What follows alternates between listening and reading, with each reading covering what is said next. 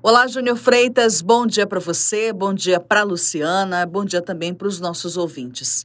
De olho no calendário eleitoral e pressionado para dar o impulso para a retomada da economia, o governo quer, a partir de agosto, que o calendário do Auxílio Brasil, que é o programa social que substituiu o Bolsa Família, seja antecipado em 10 dias. Assim, o benefício, que normalmente é pago na segunda quinzena do mês, passaria a ser depositado a partir do dia 10 de cada mês.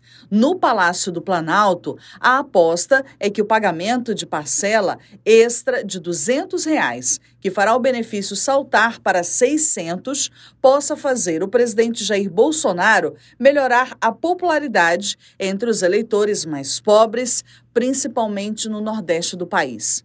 A equipe do Ministério da Cidadania também corre contra o tempo para viabilizar a inclusão de famílias que estão na fila e ainda não recebem os valores. É notícia, a Novo Tempo informa. Raina Hallex para o programa Amanhã Novo Tempo.